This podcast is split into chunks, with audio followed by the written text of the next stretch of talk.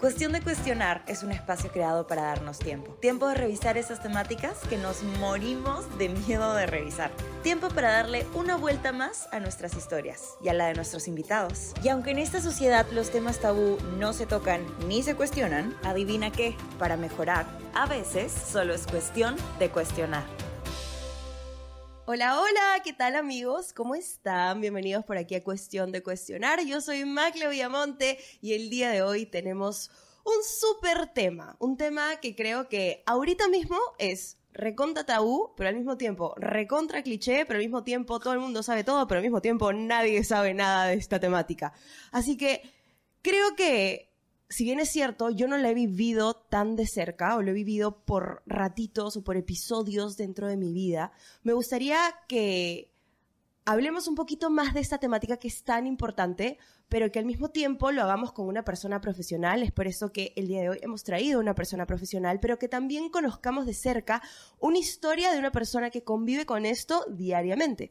Así que traje una invitada que convive con esta temática diariamente y vamos a hablar el día de hoy acerca de depresión y de ansiedad, cómo lidiar, herramientas, tips qué cosas podemos hacer, qué cosa es, qué cosa no es, porque creo que ahora está súper manoseado. Es como, ay, qué ansiedad esto, ay, estoy deprimida por el otro. Y muchas veces no es necesariamente ansiedad, pero eh, vamos a tratarlo más a fondo con esta especialista y también con esta persona que lo vive muy, muy, muy, muy, muy de cerquita, que de hecho no es una persona, es mi amiga. Ya las voy a presentar. Y es Ale Carrasco, que está por aquí con nosotros, una súper creadora de contenido, y Andrea Ponce de León, licenciada en psicología, que de hecho ya estás estudiando para... Suicidología y prevención del suicidio. Suicidología y prevención del suicidio. A su madre, ¿qué tal temática?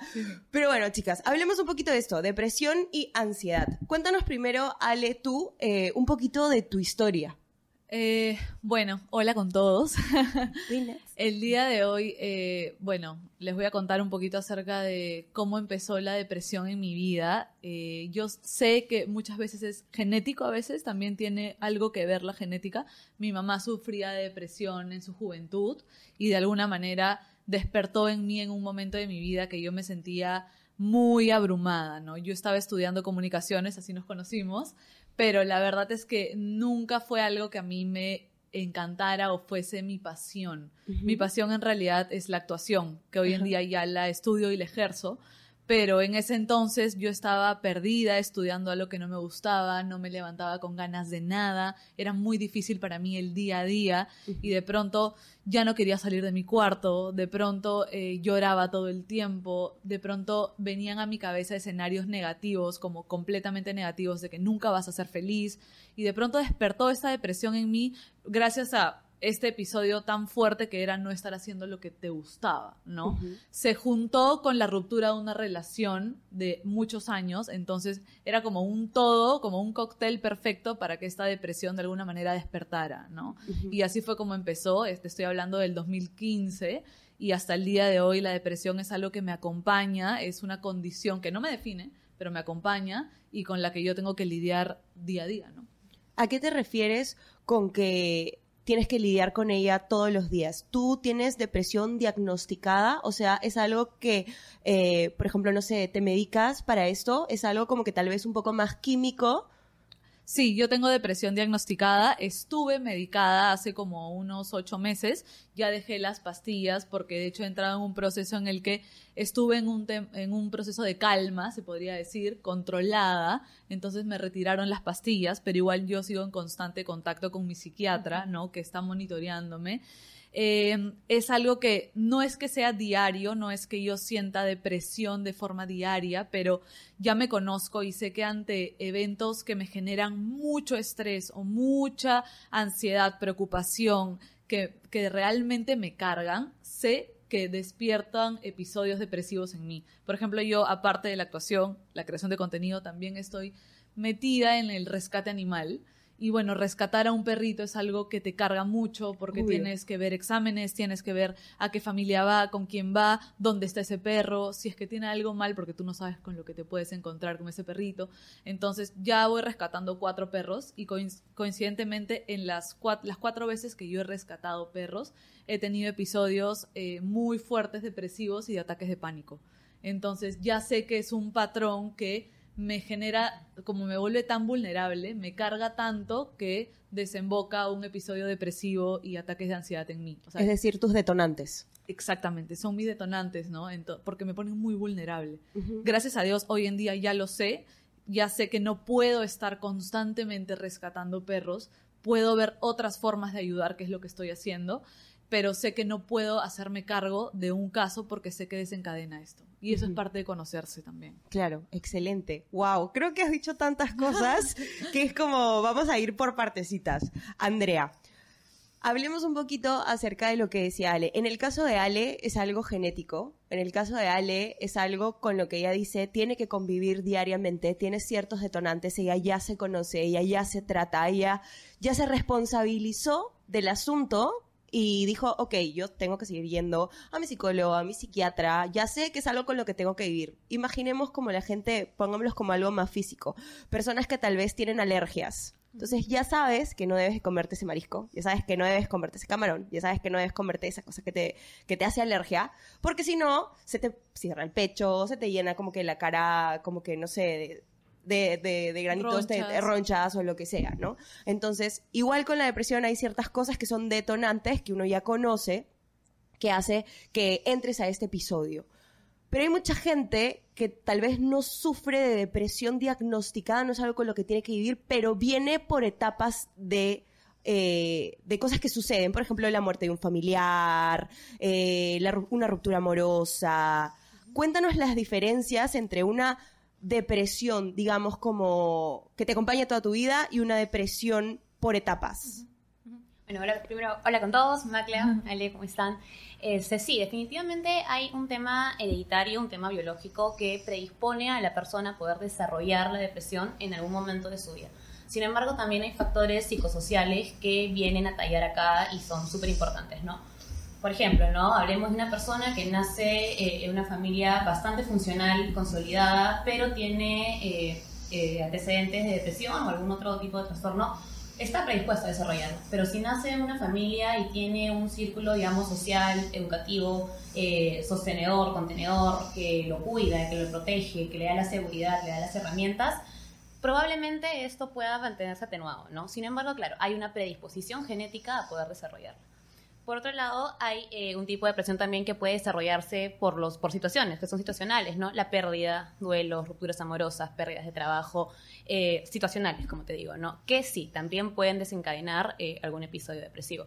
Ahora, tengamos en cuenta que la depresión es un trastorno que está dentro de los trastornos de humor, del estado de ánimo. Por lo tanto, se refiere a que hay un cambio en el estado anímico. ¿No? Este se ve vulnerable, como decía Ale. O sea, se ve ella vulnerable, se siente vulnerable y tu estado anímico que naturalmente era de cierta forma se ve afectado. Eh, y eso se afecta también porque las, las sustancias químicas que nuestro cerebro produce para mantenernos en un estado anímico, digamos, de placer, placentero o estable en todo caso, se ve afectada. Nosotros tenemos, digamos, cuatro hormonas que son conocidas como las hormonas o el cuarteto de la felicidad que son la serotonina, la, eh, las endorfinas, la dopamina y la oxitocina. Estas comienzan a segregar menos y por eso químicamente nos vemos afectados. O sea, bueno, nuestro cerebro comienza a segregar menos hormonas y se afecta químicamente. Pero también esto incide en que comenzamos a sentirnos muy tristes. Y, eso es importante, ¿no? Porque muchas personas agarran y dicen, sí, la depresión es estar triste. No es estar triste nomás, porque suena un poco incluso desvalidante decir es estar triste. Es normal estar triste pero la depresión en realidad viene a ser una tristeza muy profunda, prolongada y que no la puedes manejar. No, no puedes manejar. Hablemos, hablemos un poquito de las características de una persona que sufre de depresión. O sea, ¿cómo puedo yo darme cuenta que no estoy solamente triste, sino que en verdad estoy sufriendo de depresión o que estoy en este momento teniendo eh, depresión y necesito ayuda. No es simplemente que estoy un poquito triste. ¿Cuáles son las características? ¿Cuáles son las alarmas? ¿Qué cosas como que podemos identificar en una persona que está deprimida? Te puedo contar, y luego, Desde mi experiencia, eh, te llenas de pensamientos negativos, de... Es como tu cerebro te cuenta una historia que no está pasando. Incluso en tu vida puede estar todo bien, pero es como realmente te cuentas una historia eh, donde todo está mal, ¿no? Donde todo es oscuro.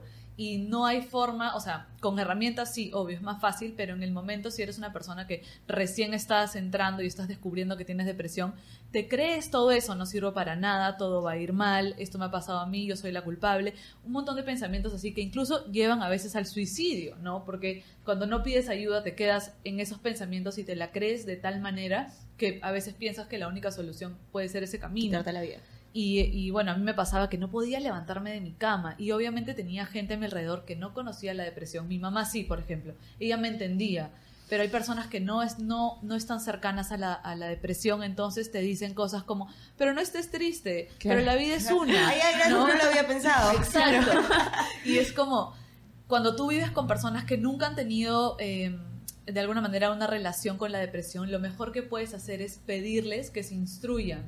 ¿No? Por ejemplo, mi novio nunca había estado cerca de, alguna persona depresiva, no tenía idea cómo era esto, y él es muy lógico. Entonces me decía, pero amor, no es así, porque esto y esto pero para mí eso no me ayudaba. Entonces es muy importante también comunicar a las personas de tu familia qué es lo que te funciona. A mí me funciona que me den un abrazo y un postre para cambiar, ¿no? Para salir de ese pensamiento e irme a otro lado y concentrarme en otra cosa.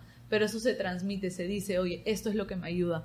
No ayuda que te digan no estés triste, porque no es que estás triste, realmente sientes un panorama tan devastador que nadie te va a hacer cambiar de idea, ¿no? Sino poco a poco con la terapia, con los expertos, con los profesionales, que a ellos les dices, siento esto, siento el otro, y ellos te ayudan de la manera correcta, ¿no? Y con terapia sales adelante. Pero es muy importante, creo yo, comunicarlo a los familiares sin miedo, de lo que es lo que te funciona para que te ayuden en el momento, ¿no? O cuando tienes un ataque de ansiedad, a mí me ha pasado también. Lo que decía Andrea, ¿no? Como de los pilares que te sostienen, que cualquier persona tal vez puede físicamente o químicamente, biológicamente sufrir de, depresión, pero tienes estos pilares que de alguna forma te acompañan y te ayudan y te sostienen en este proceso. Estas se ah. llaman las redes de apoyo. Por ejemplo, en, terapia lo que tratamos de hacer, o sea, el psicólogo, el psiquiatra no son los únicos, eh, digamos, personas que pueden ayudarte, en verdad cada persona o cada círculo social, familia, pareja, incluso laboral, pueden ser eh, eh, personas importantes que van a ayudarte porque trabajamos con redes de apoyo. Sin las redes de apoyo, la terapia eh, psicológica o la ayuda psiquiátrica va a estar insostenible por mucho tiempo. Necesitas personas que te validen y eso es algo que se ve muy limitado, creo yo, en nuestra sociedad y la cultura de salud mental que tenemos, porque las personas suelen tener, suelen ser muy simpáticas, pero no empáticas. Y hay una diferencia ahí. Una persona simpática puede venir y decirte como ley, pero no estés triste.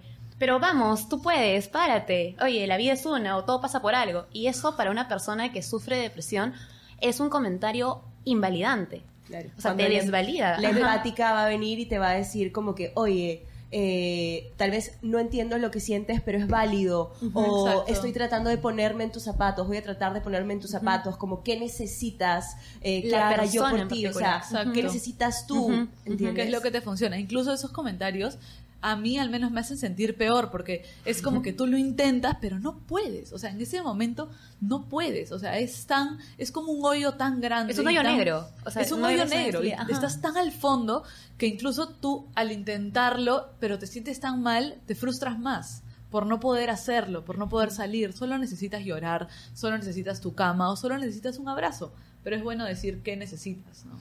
Claro, no, porque la gente tampoco hacer y como tú dices, la gente no sabe muchas veces, los que no han estado cerca de la presión o no han estudiado algo que, que, se relacione con esto, realmente no lo entienden y piensan que es estar un poco triste y piensan con que párate la cama vas a poder, ¿no?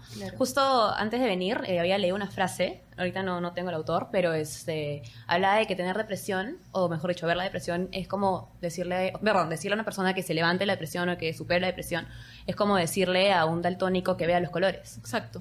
Entonces, es bastante, esta metáfora me parece bastante importante porque sí, la persona que está en, un estado depresivo o que ha sido diagnosticada con depresión no, ve lo que tú estás viendo y no lo va a ver en ese momento. ¿No? Entonces es muy importante la validación. Creo que eso es el espacio que tú le puedes dar a una persona es para que llore, para que fogue y para que hable verborreicamente, es más, de lo que le está pasando, es lo mejor que puedes hacer por ella. Y si no sabes qué decir, mejor no digas nada y escúchalo. escuchar, sí, ayuda un montón. Y obviamente hacer un pedido de que esto en verdad cada vez se hable más, por eso agradezco mucho tu espacio, Macla, porque obviamente hablar de estos temas es tan importante. Yo, si me permites, puedo contar algo personal que ejemplifica mucho el estado en el que, en el, que el país está em, con el tema de salud mental. Yo hace menos de un mes tuve un ataque de pánico en la Costa Verde manejando con mi perro al costado. O sea, fue una de las... Estaba en un momento estaba muy abrumada, había tenido este rescate, entonces es como que un montón de cosas se suman y me dio una especie de claustrofobia en medio de la Costa Verde con un montón de tráfico, yo no podía avanzar y empecé a perder la respiración, no podía respirar, mi cuerpo se, no sé, empezó a hacer, empezó a moverse de una forma extraña, me temblaba la pierna, mi preocupación más grande era mi perro, porque yo estaba manejando, su vida está en mis manos y literalmente fue un cóctel perfecto para que como que todo lo malo viniera de golpe, ¿no? Estás en la Costa Verde, hay tráfico, estás sola, nadie te ayuda, este, tu perro corre peligro, no puedes respirar, no puedes manejar. Entonces empieza a venir un montón de, pensamientos que hacen de todo menos calmarte. Lamentablemente, bueno, yo tuve que poner el carro eh, con freno de mano, tuve que abrir las lunas y tuve que gritar ayuda porque realmente no podía manejarme, me temblaba todo el cuerpo y el pecho era una cosa, y mi perro estaba encima mío lamiéndome, preocupado, sin saber qué hacer, sin saber qué pasaba, ¿no? Y bueno, un señor se metió su cuerpo al carro, mi perro pensó que me iba a hacer algo y se le saltó encima, este, y yo no muerde, no muerde para, para un policía, puso conos para que la gente se desviara. Y bueno, los policías, siendo nuestras autoridades, no tenían ni la más mínima idea de lo que estaba pasando. Me gritaban y decían, es un ataque de epilepsia y yo con las justas... Ataque al corazón, o sea, no tienen ni idea. Ataque al corazón, ataque de epilepsia. Y yo con las justas, con lo que me restaba de voz, le decía, no, estoy teniendo un ataque de pánico y entre ellos se hablaban, ¿tú sabes lo que es ataque de pánico? No, yo tampoco. Y estaban así y yo decía, Dios mío, estoy en malas manos, decía yo, porque no sé, se ven tantas cosas lamentablemente con nuestras autoridades y tenía a mi perro y yo estaba totalmente vulnerable. O sea, en ese momento alguien me raptaba y yo no iba a poder hacer nada. Y ellos no sabían qué hacer. Llama una ambulancia. No, mejor llama a los bomberos. No, y en ese momento lo único que yo necesito es que esas personas me auxilien a mí, ¿no? Gracias a Dios en ese momento paró un carro con una enfermera y la enfermera sí, obviamente por su trabajo, sabía lo que estaba pasando. Le decía a los policías, no, esto es un ataque de pánico sin que yo haya dicho nada. Se me acercó, me empezó a hablar y claro, lo que ahí tiene que hacer ella, entiendo, es sacarte esos pensamientos que te están haciendo entrar en ese estado y me dijo, háblame de tu perro cuéntame tu perro, ¿cuánto quieres a tu perro? ¿no? Y yo le hablaba, se llama Mateo, que no sé qué, y le hablaba y le hablaba y me, decía, y me puso los, el, ¿cómo se llama? Para el pulso, para medir Para el pulso, pero vio que estaba mi corazón ya muy agitado y se preocupó porque la vi y me decía, Alessandra, háblame, háblame, mientras que llamaban a mi novio y mi novio llegaba y yo no podía hacer nada más, mi preocupación más grande era Teo, o sea, porque era, era como lo, lo que me pone a mí vulnerable, entonces él estaba súper nervioso, no sabía qué hacer, los policías seguían discutiendo, ¿qué es ataque de pánico? No sé qué es ataque de pánico. Entonces la enfermera fue la única persona que me auxilió de una forma correcta, ¿no? O sea, realmente me trataba de sacar de ese pensamiento, de ese hoyo negro, me decía, tú estás bien, no pasa nada, pero yo te juro que veía el cerro de la Costa Verde gigante, todo se vuelve algo súper negativo, hasta macabro, te podría decir, y no tienes control, ¿no? Gracias a Dios en ese momento llegó mi novio, él sabe cómo calmarme después de tanto tiempo juntos, ¿no?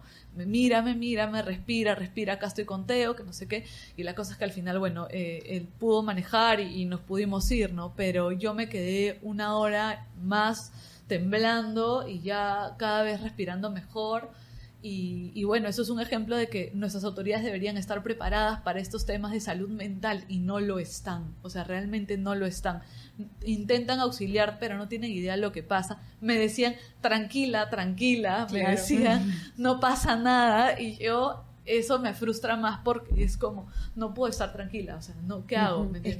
creo que hay mucha ignorancia alrededor del tema creo que yo, por ejemplo, no sabía lo que era un ataque de pánico, ni siquiera la primera, las primeras veces que a mí me dio un ataque de pánico. Claro. Yo cuando la, primera vez que me dio un ataque de pánico pensé que realmente me iba a morir y pensé que yo tenía problemas del corazón, terminé en la clínica, en la clínica me dijeron no, no, no, o sea, como que todo está bien con tu corazón, tranquila, me hicieron pruebas y tal, volví a tenerlo y volví a decir no, es que tengo algo en el corazón. Claro. Y yo no sabía que era un ataque de pánico. No tenía idea de que lo estaba teniendo. Yo realmente pensaba que estaba teniendo un ataque cardíaco, mañas, y tuve que ir cuatro veces a la clínica hasta que me dijeron, no, lo que necesitas es ir a un psicólogo, no a la clínica. Exacto.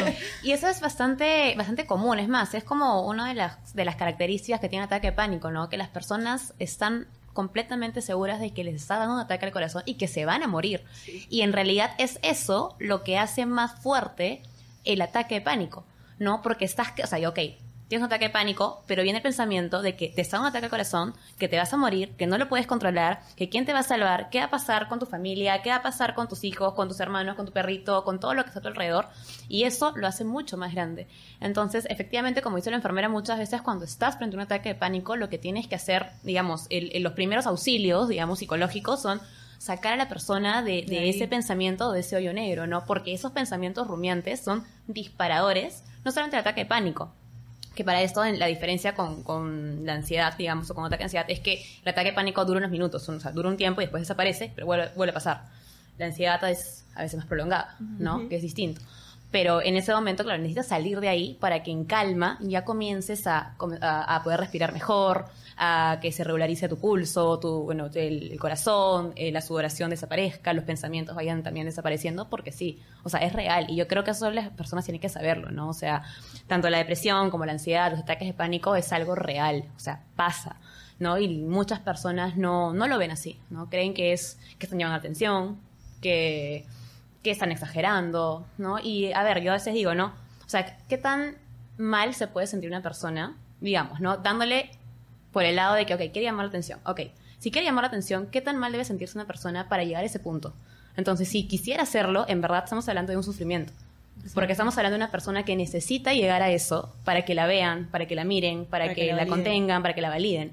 Entonces, así tu punto tenga razón, estamos hablando igual de un sufrimiento. ¿No? Porque de repente una persona que se encuentra estable, que se encuentra tranquila y que puede manejar sus emociones, no llegaría a eso. Entonces, igual es importante, ¿no? Entonces, creo que hay que mirarlo más de cerca. ¿Qué preguntas podemos hacerle o de qué forma podemos sacar a las personas de ese, lo voy a decir así, como trance de ataque de pánico? O sea, en este caso, la enfermera te empezó a preguntar acerca de tu perrito y no sé qué. Si es que nosotros estamos frente a una persona que está a nuestro costado, que tiene un ataque de pánico, ¿qué cosas podemos decirle en vez de tranquilízate, todo va a estar bien, o, no sé, tranquila, ¿qué cosas podemos decir? ¿Qué preguntas podemos hacer? Mira, una cosa las que funcionan bastante es utilizar los sentidos, o sea, focalizar los sentidos en diferentes estímulos. Que te miren, ¿no? Ella me decía, mírame, porque cuando yo volteaba los ojos para ver dónde estaba y lo que me estaba pasando y ver a mi perro estresado, se me iba eres lo peor que existe en este mundo porque tu perro está sufriendo por tu culpa. Entonces ella me traía con la vista y me decía, hey, acá, Ale, mírame, cuéntame, cuéntame.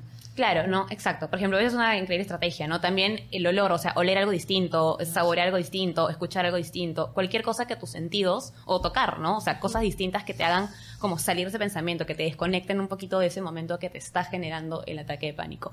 No, este, bueno, las personas lloran, necesitan llorar, ok, que lloren ¿ok? Y sobre todo ser escuchadas, creo, ¿no? O sea, poder conversar acerca de lo que te está pasando, porque algo también particular o una característica importante es que el ataque de pánico no tiene como un, un factor detonante en el momento, o sea, a veces no sabes por qué te dio.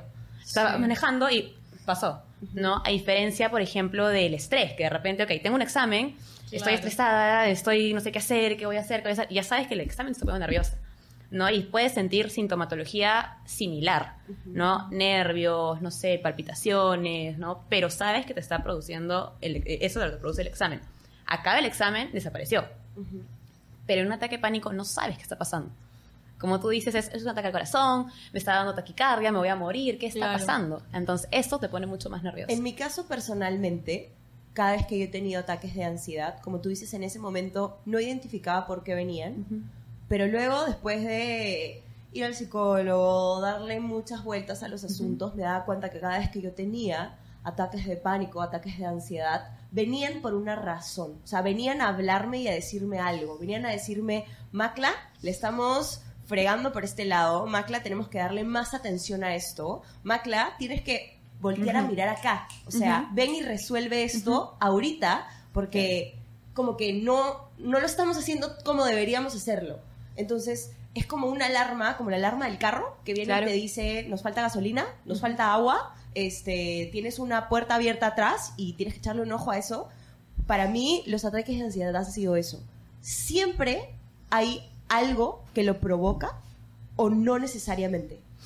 Hay detonadores, como te digo, puede haber una carga genética que hay una predisposición a desarrollarla, pero hay detonadores, ¿no?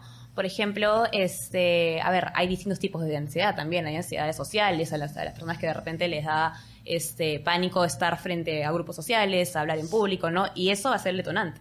¿no? De repente en casa, con su familia, con personas muy cercanas, no lo siente. Pero si va a hablar en público, se puede desbordar. Hay ansiedad generalizada, que creo que es más común que también que, que se produce día a día, te sientes ansioso eh, constantemente, ¿no? Cualquier cosita por ahí te puede desencadenar y ya tienes, este, digamos, ya te conoces, ¿no? Ya sabes qué cosas pueden generártela. Pero definitivamente, por ejemplo, para conocerla, está la sudoración, está la palpitación, los pensamientos rumiantes, los temblores, ¿no? Y ya vas conociendo tú tu mismo cuerpo, la misma sintomatología que produces, ¿no? Ahora, tener sintomatología clínica no quiere decir necesariamente que tengas un trastorno de ansiedad, ¿no? Porque todos en algún momento nos hemos sentido ansiosos. Todos en algún momento nos hemos sentido incluso deprimidos, ¿no? Porque ante una pérdida, ante un duelo, puede pasar, ¿no? Pero no necesariamente te da ese, ese diagnóstico, ¿no? Hay un criterio diagnóstico que un psicólogo un psiquiatra lo van a evaluar lo suficiente para darte ese diagnóstico. No te puedes autodiagnosticar, ah, yo tengo ansiedad. No, puedes tener sintomatología, pero no necesariamente el trastorno como tal. Claro. Mm. O sea, en mi caso, eh, a mí me sirve mucho regresando al tema de qué hacer con esas personas. Los sentidos es muy importante porque hace que lo, lo que estés concentrado en el momento de, por ejemplo, no sé, en mi caso era, eh, soy la, la, peor para mi perro porque lo he expuesto a algo así, hace que cambies automáticamente, ¿no? O sea, te vas a ver ropa. Oye, esa casaca, ¿no? O sea, tu cerebro se concentra en otra cosa comes un postre, qué rico, ¿me entiendes? Este, eh, sueltas, ¿cómo se llama cuando sueltas eso que te hace feliz? ¿Serotonina? Ah, eso. eso. Y es como, de alguna manera, te sacan del momento, ¿no? Eso te ayuda mucho. Los sentidos te ayudan mucho, ¿no? Pintar, algo en ese momento, oye, ¿qué color le va mejor acá? Ya estás pensando en otra cosa y no estás pensando en lo que te estaba pasando. la distracción, pues, ¿no? La, distracción, distraerte, creo que es importante. Justo con lo que decía Maclay, cuando ella había tenido esas crisis de ansiedad, este, y y, le, daban una señal de que algo estaba pasando, es que es eso, ¿no? La ansiedad es una señal de alarma. Es una señal de, o sea, a ver, tu cuerpo o tú mismo estás percibiendo una amenaza, sea real o sea imaginaria imaginaria quiero decir que de repente estás pensando que algo puede pasar, no sé, me va a ir mal en el trabajo, me va a ir mal este, con mi enamorado, me voy a pelear con mi mamá, no sé, o cualquier detonante que puedes imaginarlo, pensarlo, porque en fin, y eso te genera ansiedad. Entonces es una señal como que algo está pasando, ¿no? Algo puede pasar, algo malo puede pasar. ¿Cómo lo manejo? O sea, en mi caso no ha sido tanto como algo malo puede pasar, sino venía a decirme tenemos que trabajar en esto. Por ejemplo, para, para ser más específica, las veces que yo he tenido ataques de ansiedad han sido después de comer comidas que para mí, en mi cabeza en ese momento, eran catalogadas como comidas malas o buenas. Yo me comí una hamburguesa y tenía un ataque de ansiedad. Claro. Y era porque yo no había tratado todavía el tema de mi alimentación y no había tratado todavía el tema de mi relación con mi cuerpo y mi relación con la comida. Entonces, en mi cabeza era como, oye, este, no sé, me como una hamburguesa y tenía un ataque, o sea, era como recurrente. Era como demasiada culpa por comer. Entonces, para mí fue como un wake up call de, oye, ¿por qué cada vez que comes tienes un ataque de ansiedad? Tenemos que trabajar en esto. Y también me pasaba, las últimas veces que me pasó fue cuando yo sabía que tenía que terminar una la relación, la última relación que tuve. Este, ya lo he contado en otros capítulos, pero básicamente yo terminé mi relación porque la persona con la que yo estaba se fue a, estudiar a otro país y su, meta, sus sueños eran quedarse allá y mis sueños estaban aquí. Entonces, en un momento ya no eran compatibles los sueños que los dos teníamos y no es, o sea, la decisión que nosotros tuvimos que tomar fue una decisión muy madura, pero fue una decisión muy difícil. Y yo ya sabía que yo tenía que terminar esa relación porque yo ya sabía que yo no podía dejar todos mis sueños aquí para irme a vivir a un país en donde yo sabía que iba a ser infeliz, porque iba a dejar todo lo que yo tenía aquí para ir a perseguir el sueño de otra persona. Pero eso me daba mucha ansiedad. Entonces, mientras yo más alargaba la terminada, más ansiedad me daba. y yo no podía dormir en las noches y me daban ataques de pánico y ataques de ansiedad porque era como, sé que tengo que afrontar, esto, pero no lo quiero hacer. Claro. Es que, claro, definitivamente, ¿no? Ahí estábamos aplazando el sufrimiento, aplazando el dolor, pero algo importante que has dicho y hago match con lo, justo con lo, que, con lo que decíamos era de que, por ejemplo, en el caso de la hamburguesa, ¿no? Era la sensación de estar haciendo algo malo. ¿no? O sea, no, no porque esté mal, porque claro, no está pasando nada malo en realidad, pero como tú dices, no la culpa, la sensación de que comer está mal, de que la hamburguesa está mal y que esto va a afectar a mi cuerpo y todo el, tema relacionado al cuerpo, eso, claro, te produce ansiedad. Y en el fondo, o sea, traduciéndolo un poco, es como, ok, estoy haciendo algo mal, me estoy culpando, eh, estoy haciendo las cosas equivocadamente, ¿no? O sea, me van a mirar mal o me van a juzgar por comer. Entonces, todo está relacionado a esta mirada externa y propia, ¿no? de cómo estoy haciendo las cosas o cómo van a salir las cosas, ¿no? Y en cuanto a la relación también, ¿no? Porque estamos aplazando el sufrimiento. Ahora, la ansiedad está focalizada también a este futuro, ¿no? O sea, ¿qué va a pasar? Eh, voy a sufrir. Quiero evitar sufrir, entonces aplazo el dolor, ¿no? Considerando o creyendo que de repente aplazándolo no va a pasar. Por eso muchas relaciones demoran en terminar. Por la carga de sufrimiento, la carga de dolor que viene, que traen. O sea, no termino para evitar el dolor. pero eventualmente vas a terminar. Entonces te llenas unos meses de ansiedad y vives un duelo adelantado, ¿no? Durante toda la relación vives el duelo, sufres igual, pero claro, no tienes el título de haber terminado, por lo tanto eso un poco que te calma, ¿no? Entre comillas te calma. Claro, a lo que yo iba es que en mi caso siempre ha venido la ansiedad a decirme, hay algo que en lo que tenemos que trabajar. Entonces ahora yo ya me puedo comer una hamburguesa y yo no tengo ataques de ansiedad porque es algo que ya trabajé ya quité de mi cabeza las comidas que son malas y buenas y ya, o sea, ya mejoré la relación con mi cuerpo, la, relación que tengo yo con la comida. Y también como mejoré el, tema de la relación, y la pude llegar a terminar, me armé de herramientas, fue muy difícil, pero obviamente es algo que ya no me da como que esa ansiedad. Ahora, siempre tiene que venir a decirnos, ¿hay algo en lo que tienes que trabajar o no necesariamente? yo creo que siempre nos quiere decir algo. Independientemente de lo que te, de lo que te quiera hablar, viene a decirnos algo. Algo está pasando. Hay dolor, hay sufrimiento, hay algo no resuelto, hay algo no trabajado, hay algo que te preocupa, pero nos habla, ¿no? Y muchas veces, creo que hasta incluso hay bastantes posts que dicen como que la ansiedad les habla por sí sola, o no estás hablando tú, está hablando tu ansiedad, ¿no? Y hay que aprender un poco a mirarla, a entenderla, pero sobre todo a aceptarla. Una vez que tú empiezas a aceptarte o aceptar lo que te está pasando, que tienes algún tipo de trastorno, algún tipo de, de, condición, digamos de ansiedad, depresión, etcétera, este, comienza el proceso de transformación. Y muchas veces, o en realidad, siempre en realidad, eh, hay que permitir ese desborde, digamos, ese desborde emocional para poder transformarlo porque si lo ocultamos, porque justamente estamos en una cultura, en una sociedad en la que es juzgado el que tiene algún tipo de trastorno, es juzgado el que tiene depresión, es juzgado el que tiene ansiedad y sobre todo no es validado, comienza a reprimirlo. Comienza a reprimirlo y ocultarlo y eso repercute contra ti y te produce más depresión, te produce más ansiedad, ¿no? Entonces, sí, yo creo que viene a hablarnos, a decirnos algo y sobre todo para poder mirar dentro de nosotros, ¿no? Creo que es importante decir lo que uno tiene. O sea, yo digo que soy una persona con depresión diagnosticada y mis amigos cercanos saben que si en algún momento no quiero ir a algún lado, lo respetan. No insisten, ¿no? Pero vamos, que te hace sentir mejor, que no sé qué. No, en verdad ahora prefiero estar en mi cuarto tranquila, ¿no? Y eso también es súper válido porque haces que los procesos sean más cortos de alguna manera. Si tú te escuchas y la aceptas y sabes que algo anda mal, que algo está pasando. Por ejemplo, en mi caso, claro, también venía a decirme de alguna manera, oye, yo sé que tú amas a los animales, pero te hace mal el rescate, porque obviamente te cargas de un montón de cosas y de ahí no sabes qué hacer. O sea, yo a veces rescato sin un plan y me quedo con el perro sí.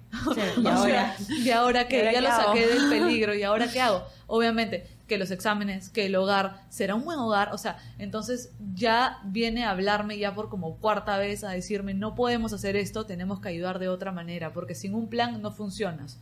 Te cargas, te estresas, eh, te pones muy triste, te angustia y no funciona, ¿no? Entonces de alguna manera ya me lo dijo.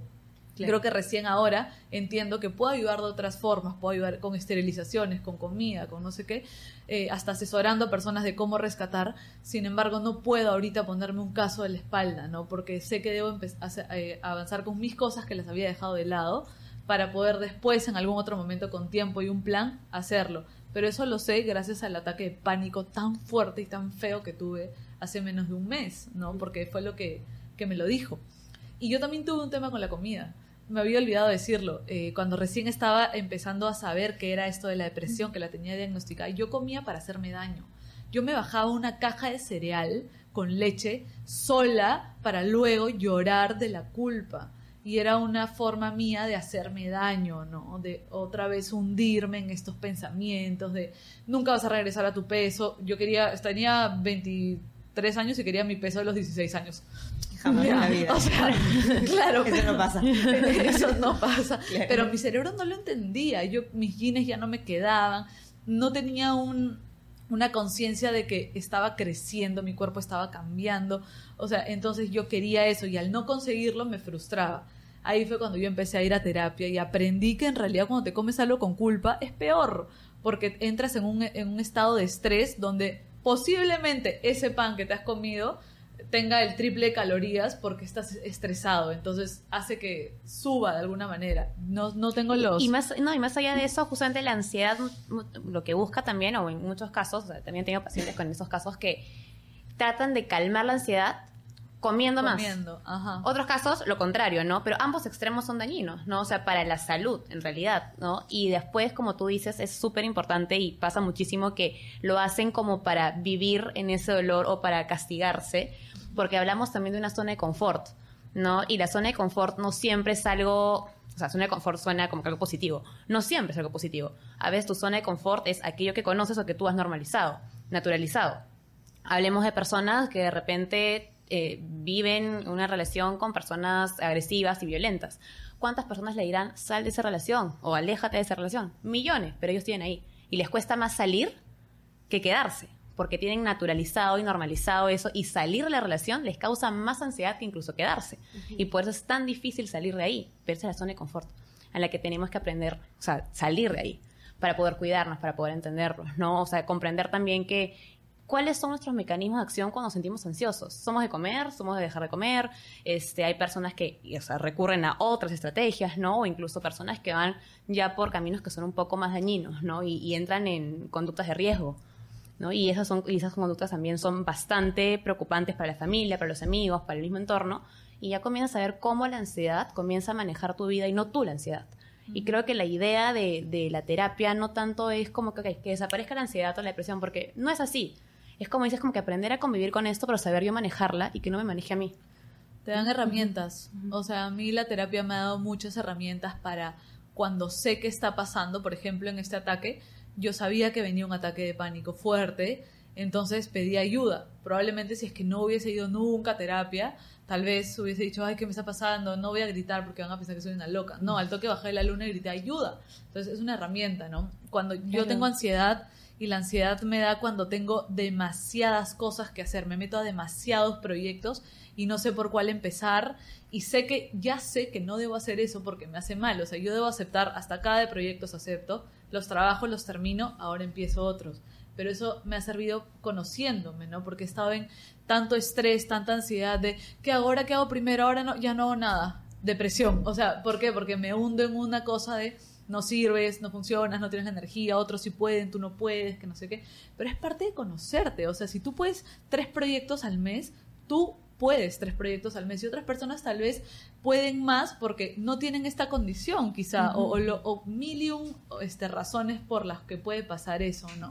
Pero me ha servido un montón para conocerme. En, las, en la terapia me dan herramientas como distraerme, como contar contar respirando para calmarme, ¿no? Contar hasta 10 con respiraciones para calmarme, eh, enfocarme en lo que me gusta, escribir lo que me está pasando en ese momento para materializarlo, porque cuando tú materializas algo, hace que de alguna manera pese menos. Está todo acá, entonces lo escribes y es como un vómito verbal, ¿ah? o sea, me siento mal, soy la peor, así, ta, ta, ta, ta, ta, ta, ta porque de alguna manera ya lo materializaste y está en el papel que luego puedes quemar o botar, ¿no? Y esas cosas son las cosas que tú aprendes en terapia que te ayudan en el día a día, ¿no? Es súper importante lo que dices de saber pedir ayuda. Creo que muchas veces como agarramos y decimos o minimizamos lo que nosotros mismos sentimos y nosotros mismos nos invalidamos. O sea, no, o sea, yo me acuerdo que, por ejemplo, cuando tenía estos ataques al principio, agarraba y decía como, ya bueno, ya fui cuatro veces a la clínica, ya sé que no es algo del corazón, Entonces ya sé que no me voy a morir. Entonces ya está, no importa. Y agarraba y apagaba. Nunca pedí ayuda, nunca fui terapia, o sea, hasta un, poco de Claro. tiempo después, ¿no? Muchos meses después. Pero yo misma invalidaba como eso que estaba sintiendo y yo misma me decía como, ala, ¿qué me está pasando? No tengo idea, pero estoy loca. Ya me dijo el doctor que no tengo nada en el corazón, ya me dijo que estoy bien, entonces ya bueno, lo voy a invalidar, me voy a olvidar y aprendí a lidiar con los ataques de pánico invalidándome yo misma. Claro. Era como, bueno, ya sé que no me voy a morir, ya sé que esto va a pasar en unos 10 minutos. Y ¿qué hora Macla. es? Claro, claro, ya son, dos- son las 12 y 53. Ok, a las 12 y 59 probablemente ya Se sé que me pasó. voy a sentir mejor, pero no buscaba ayuda. O sea, Claro. simplemente sabía que iba a pasar, no sabía ni qué estaba pasando. Y simplemente agarraba y decía, bueno, esto va a pasar porque ya ha pasado unas cuatro o cinco Se veces. naturalizó de No me he muerto, entonces ya sé que no me voy a morir. Y claro, se naturalizó, pero no traté el problema. Entonces siguió viniendo. Y qué feo tener que vivir así, ¿no? O sea, por no haber sabido pedir ayuda, no haber sabido como que, que yo podía ir a un psicólogo, yo podía como que agarrar y voltear y decir, ok, ya, estas son las cosas que tengo que trabajar, tengo que empezar a responsabilizarme de esto para empezar a tener una vida más chévere, más plena, más bonita, en donde puedo dormir, en donde puedo comer esa hamburguesa, en donde puedo tener una relación sana y bonita. O sea, creo que pedir ayuda es básico. Es lo Sí, principal. y te acumulas también, porque al invalidar eso que te está pasando, lo guardas y lo guardas. Es como si, yo lo veo así, es como si tuvieras una mochila y le metes cosas y en un momento ya la mochila se hace tan pesada que te tumba. O sea, Claro, realmente es como, realmente ya te caes y lo que ha podido ser en un episodio pequeño, más controlado, se vuelve un episodio descontrolado, hasta traumático algunas veces porque entras en un proceso tan fuerte porque has acumulado tantas cosas, no has hablado, entonces tienes todo adentro y realmente todo se vuelve tan pesado que caes en algo mucho más fuerte y a veces más difícil de salir. No, a mí me pasaba también porque me daba un poco de vergüenza eh, al inicio decir lo que sentía, lo que tenía, que tomaba pastillas, porque algo en mi cerebro estaba mal, entonces a veces solo lo hablaba con la psicóloga, pero a veces me pasaban tantas cosas que no lo exteriorizaba ni siquiera con mi mamá, entonces cuando llegaba el psicólogo era una cosa que yo en lágrimas y en que no podía hablar, porque claro, todo se queda guardado, ¿no? Entonces, por eso es tan bueno el hecho de hablar, y si no quieres hablar, escríbelo, ¿no? Algo así, o háblale al mar, no sé, sácalo de Es ti. que, es que hablar, creo que en el hablar es, también está la cura, ¿no? El hablar sana. Porque Ajá. haces, como tú dices, materializas algo que lo llevas adentro y en verdad necesitas dejarlo afuera. Porque incluso con, el- con lo que dice de la mochila muchas veces cargamos cosas que no son de nosotros, pero nos Ajá. hacemos responsables. Y algo que te iba a decir que me parece súper importante es justo lo que dijiste de, de, de las emociones que están acá reunidas. Por ejemplo, ¿por qué la, la, el tema de la salud mental es dejado de lado a veces, no? Porque no es visible. Tú te rompes la pierna, ves el, tobillo torcido y dices, ah, algo tiene. Claro, sangre. O sea, hay sangre, tío, sí, algo malo está pasando. Pero como tu dolor no es visible y tu sufrimiento nadie lo ve más que tú mismo eres el que lo siente, claro, puedes norma- normal- eh, naturalizarlo, puede pasar de, de largo, no es real, se llama la atención. Pero yo creo que el principal problema de la salud mental o de la cultura de salud mental que nos falta es porque nuestro dolor nadie lo ve. Lo ven cuando explotamos, lo ven Claro. cuando hacemos crisis, cuando de repente hacemos un ataque, tenemos un ataque de pánico y ahí, ¿quién, qué, ¿qué sucede? La gente comienza a juzgar o la gente comienza a invalidarte, la gente comienza a decir, ah, está loco, está loca. Y esa palabra loco, loca es un estigma que debemos eliminar, ¿no? Este, pero lo utilizan muchísimo y las personas, claro, con, con ansiedad, con depresión, se sienten mal realmente y ¿qué hacen? Lo ocultan. Se refugian en sí mismos, se aíslan, eh, se aíslan de familia, amigos, de- dejan el trabajo, dejan a sus parejas, porque se sienten juzgados finalmente.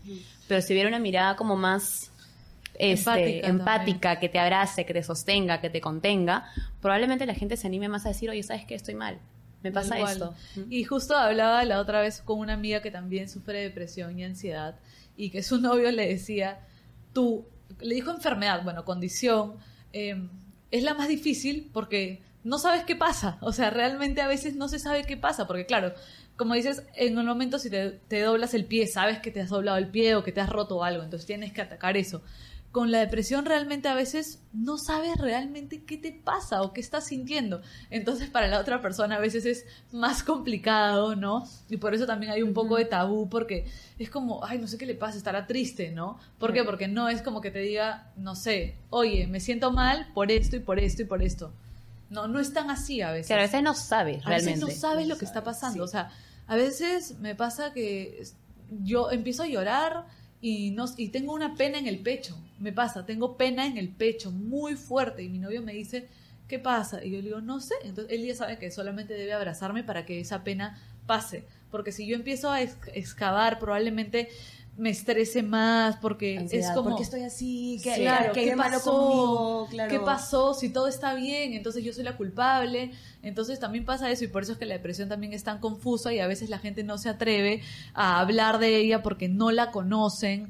Yo en verdad le recomiendo a la gente que si sufre depresión que le diga a sus seres cercanos que lean, que se informen, ¿no? O sea, ahorita mi novio, mi suegra, un poco que mi papá también, o sea, leen y saben de esto para poder lidiar conmigo de la mejor manera, ¿no? Para darte el apoyo que necesitas, creo, ¿no? Sostenerte. Y creo que algo también bastante ligado a esto está que muchas veces, desde que somos chicos, nos educan como para no, o sea, para no expresar nuestras emociones no placenteras, porque no hay emociones negativas. Todas las emociones son necesarias. A mí, yo me golpeo, me duele algo, puedo llorar pero también si me golpean, digamos, psicológicamente, tengo un dolor o sufrimiento, me dañan emocionalmente, también puedo llorar, ¿no? Y así, de fuego, expreso y materializo la emoción. Ese llanto no realizado o ese enojo no expresado, después se va a convertir en ansiedad y en depresión. Sí. Entonces, también creo que la cultura en la educación debe enseñarle a los niños, sobre todo, a poder expresar las emociones, sean placenteras o no. Y no digo positivas y negativas, como te digo, porque no hay eso. Todas son necesarias y este y sobre todo a los niños, ¿no? Porque también existe esta cultura machista de que el niño no, no llora, el hombre no llora. y hay hombres que tienen diagnóstico de depresión.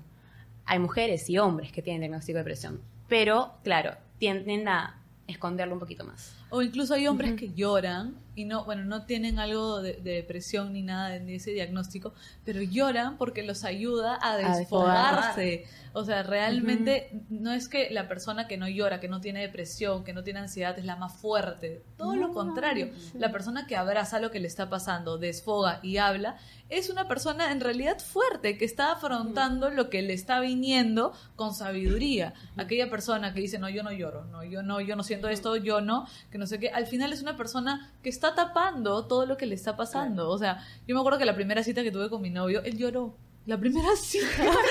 y a mí fue una cosa que me, no sé, me no porque lo había estado viendo llorar, sino que se acordó de un familiar y soltaba lágrimas con tanta naturalidad que yo dije, ese es el hombre que yo quiero en mi vida.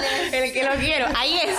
Porque yo he visto hombres que se aguantan y te cambian, que no sé qué, y en realidad es lo más natural y normal es lo más natural y luego estaba perfecto porque había soltado. y qué bonito es cuando alguien está del otro lado para poderte sostener, ¿no? Contener, o sea, y devolverte ese poquito de de bueno, no, ese momento triste que pasaste y devolverte un poquito de estabilidad, de alegría, de por lo menos de contención. Creo que el espacio que yo he creado aquí es uno de los espacios más vulnerables del internet. Me encanta. Yo lo máximo, lo máximo. en todos mis capítulos. Gus confirma. Vamos grabados como 10 capítulos. ¿En cuántos he llorado? ¿5 o 6? El 80%. El 80% de mis capítulos Pero he ahora casi te vi. Sí, te, vimos, te vimos, te vimos. Sí, te vimos. Yo iba a llorar, pero cuando yo lloro se me quiebra la voz y no, no se, no se entiende nada. Eh, claro. El, el pobre va a estar chamada de la edición. La edición iba a ser... Pero sí, yo creo que en verdad desde que eh, aprendí a, llorar, porque yo no sabía llorar, es algo que he tenido que aprender, desde que aprendí a llorar y validar mis emociones y decir, ok, ya estoy llorando y está, una lloradita y a seguir existiendo, es mi frase favorita. Yo acá he creado un espacio tan seguro que si es que yo quiero llorar, lloro. Que si es que quiero literalmente como agarrar y, expresar mi sentimiento de esa manera, es válido y se puede y está. O sea, simplemente son lágrimas que salen, que pueden ser no necesariamente de tristeza, sino también a veces lloro de felicidad. Y está bien. Y creo que tenemos que aprender a mostrarnos un poquito más vulnerables. Así que nada, para cerrar un poquito el capítulo, creo que es importante saber pedir ayuda cuando estamos en estas situaciones, autoconocimiento, conocernos, ir a terapia para llenarnos de herramientas y tener buenos pilares. Personas a nuestro costado que nos entiendan, nosotros saber explicarles qué tenemos, para que nos puedan contener, amigos, familiares, un trabajo que nos guste, que nos llene, que nos haga felices. Entonces, saber tener estos pilares de contención, esta red de apoyo que nos va a ayudar a seguir adelante. Así que nada, muchísimas gracias a las dos por estar Gracias por a ti, aquí. Marla. Nosotras. Ya nos, ya nos veremos en cualquier otro capitulillo, así que nada, amigos, nos vemos muy muy pronto. Gracias por estar con nosotros por aquí en este capítulo tan importante de depresión y ansiedad. Dejen sus comentarios, dejen su amor, dejen sus likes, suscríbanse. Y si es que están escuchando desde Spotify, pues califiquen este capítulo con cinco estrellitas. Nos vemos en el próximo. Chau, chau.